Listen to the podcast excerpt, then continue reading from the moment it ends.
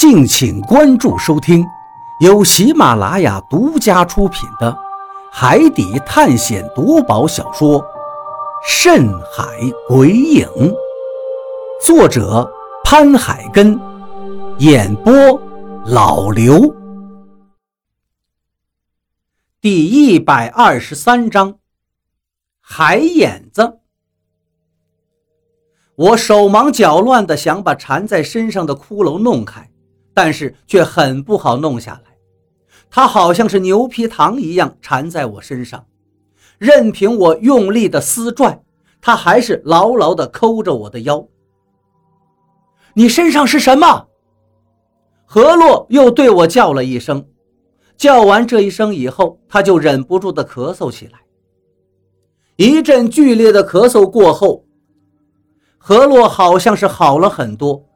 这时，他终于意识到了我的不对劲儿，看着我手忙脚乱的想把自己身上的骷髅弄掉，但是却怎么也弄不掉。他想帮忙，但是又没办法帮忙，只能站在原地干着急，脸上流露出来的神情焦急而又无奈。我终于还是相信了，他就是何洛。如果说现在我还是处在海眼子的幻觉中的话，那他模仿的河洛太真实了，真实的我都不愿意不相信这不是事实。终于，我身上的骷髅被我用力的掰断了，咔嚓一声，骨头断裂，整个骷髅被我扔进了海里，我身上顿时一轻。本来就千疮百孔的身体，终于获得了短暂的轻松。我长长的出了一口气，扶着礁石站了起来，对着干着急的何洛说道：“我没事儿，我马上就回去。”我不想让他太过担心，所以轻描淡写的说着。但刚才的情况真的不乐观，我差一点就彻底完蛋了。现在我才感觉到，在海上航行有那么多的规矩，但有很多并不是无的放矢、空穴来风。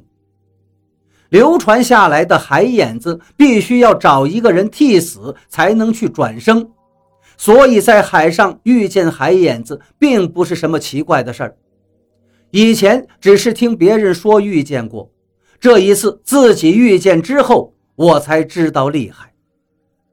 两分钟以后，我终于上到了船上，脚踏实地的感觉真好啊！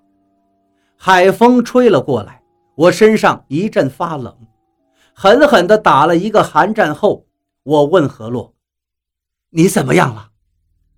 何洛的身体也透支到了极点，这几次用蛊都是极其勉强，我生怕他留下什么后遗症。何洛挪动了一下，说道：“没有大碍了，但是接下来要休息很长时间。这一次透支的太厉害，我还从来没有这么用过蛊。看他没什么大碍了，我才彻底的放心。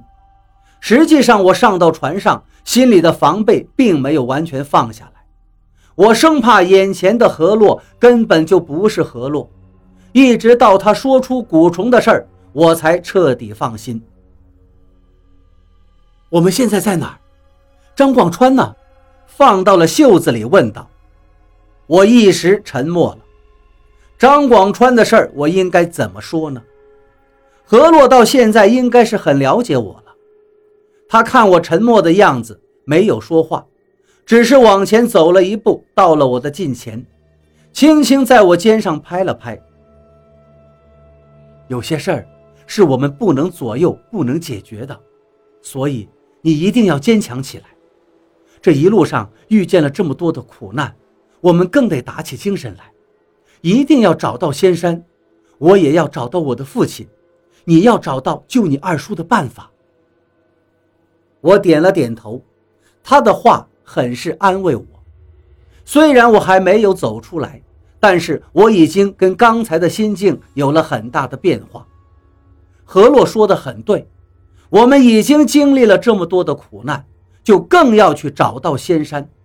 只有找到了仙山，才能对得起我们经历的这么多的苦。李海牛呢？他一边又拿起一个小鱼干放在嘴里，一边问道。我摇了摇头。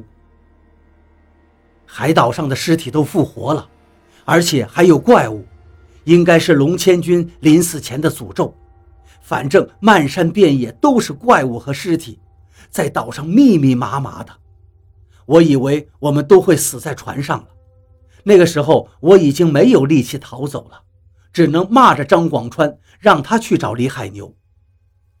他走了之后，我就昏迷了。接下来不知道过了多久，我醒过来的时候，我们这个船已经远离了海岛。我怕张广川找到李海牛会再回来找我们，所以我就又回来了。但是咱们这个船的船舵又坏了，我只能用风帆。等我详细的把这一段时间的经历讲述一遍之后，何洛的精神也越来越好了。不知道是吃了东西的缘故，还是他的身体素质恢复的比较快。这么说，你也不知道张广川是否找到了李海牛？我点了点头。的确，我是一点都不确定张广川有没有找到李海牛。当时我们在船上的情形，我根本就没有想到还能够活下来。只有离开这个岛，才有生还的希望。而张广川不知道能不能逃离这个岛，找到李海牛。说不定他找到了李海牛，现在还活着呢；也说不定他们已经离开了，接着去寻找仙山了。所以现在我们要打起精神。我们的航行接下来会更加困难的。看着何洛的脸，我使劲的点了点头。有了他的话，我信心倍增。一顿吃喝之后，我感觉刚才用掉的力气又回来了一些。于是我打开了舱门，把身上的湿衣服都脱下来，站到了甲板上，扯动了一下风帆。想了想。我又转身，先把船锚收了上来，但是锚刚刚收上来，我就感觉有些傻了，因为我现在根本就分辨不了方向，而接下来我们应该怎么航行？我抬头看了看天空，却根本看不到北极星的位置。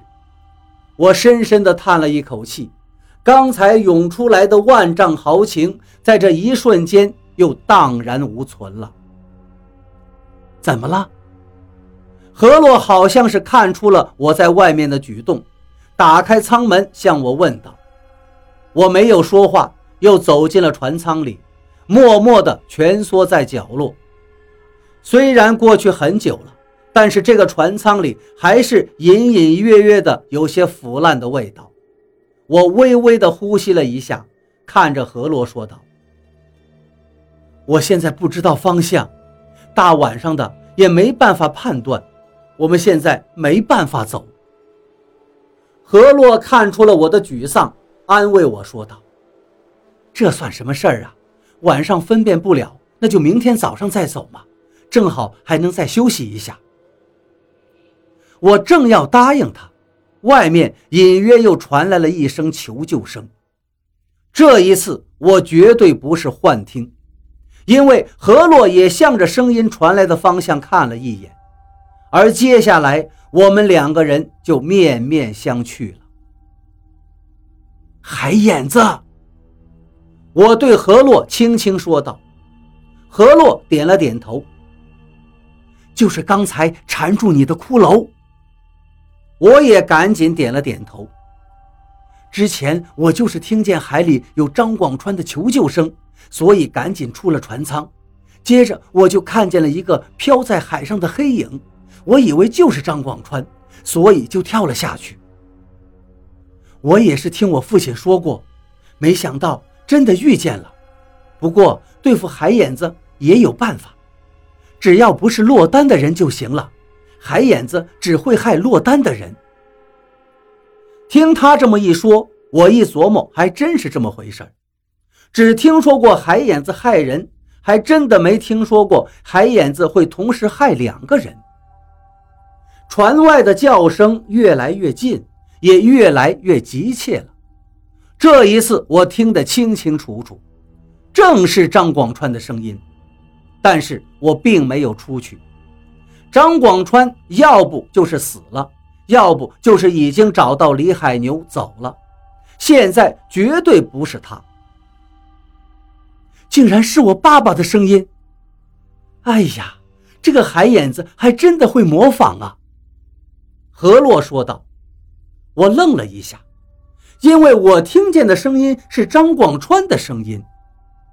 那么这就说明海眼子的声音在每个人听来是不一样的。不要在意声音，我们抓紧时间休息。明天我们还要接着航行，而且我们的船舵坏了，我们只能靠移动风帆来改变船的方向。接下来的航行肯定是很困难的。何洛应了一声，就不再言语了。躺在船舱里的小床上，我的心头万般滋味涌了过来。外面的求救声还在继续，但只要不下船。我和何洛应该还是安全的，所以我没有太担心，也没有太害怕，只是在这张死过人的床上，我一时难以入睡。我想了很多，从小的生活、二叔之前的经历，甚至是我住过的小渔村，都出现在了我的梦里。不知道是什么时候睡着的。但是我是被一阵激烈的求救声又给吵醒的，还是张广川的声音，不过这一次的声音里面没有那种若有若无的虚无感了，也没有绝望，有的却是希望和焦急。小鱼，小鱼，救我！你的船现在别过来！这一嗓子非常突兀。我一个机灵就醒了过来，我发现对面的何洛也醒了，他显然也没有睡好，狠狠地呼吸了一口，他说道：“一晚上了，先是我父亲，接着也是我熟悉的人，最后又变成了张广川，现在直接都叫上名字了，难道海眼子大白天也能出来吗？”何洛说完这句话，立刻就站了起来。向船舱外走了过去。我看了看外面，天好像是亮了，因为有一缕阳光正从船舱的窗户射了进来。何洛打开舱门，我正要跟出去，他的声音就焦急地响起：“小鱼，你快出来看！”我赶紧出了船舱，但是阳光照得我有些睁不开眼睛。张广川的声音越发的响亮了。何洛，小鱼，你们小心！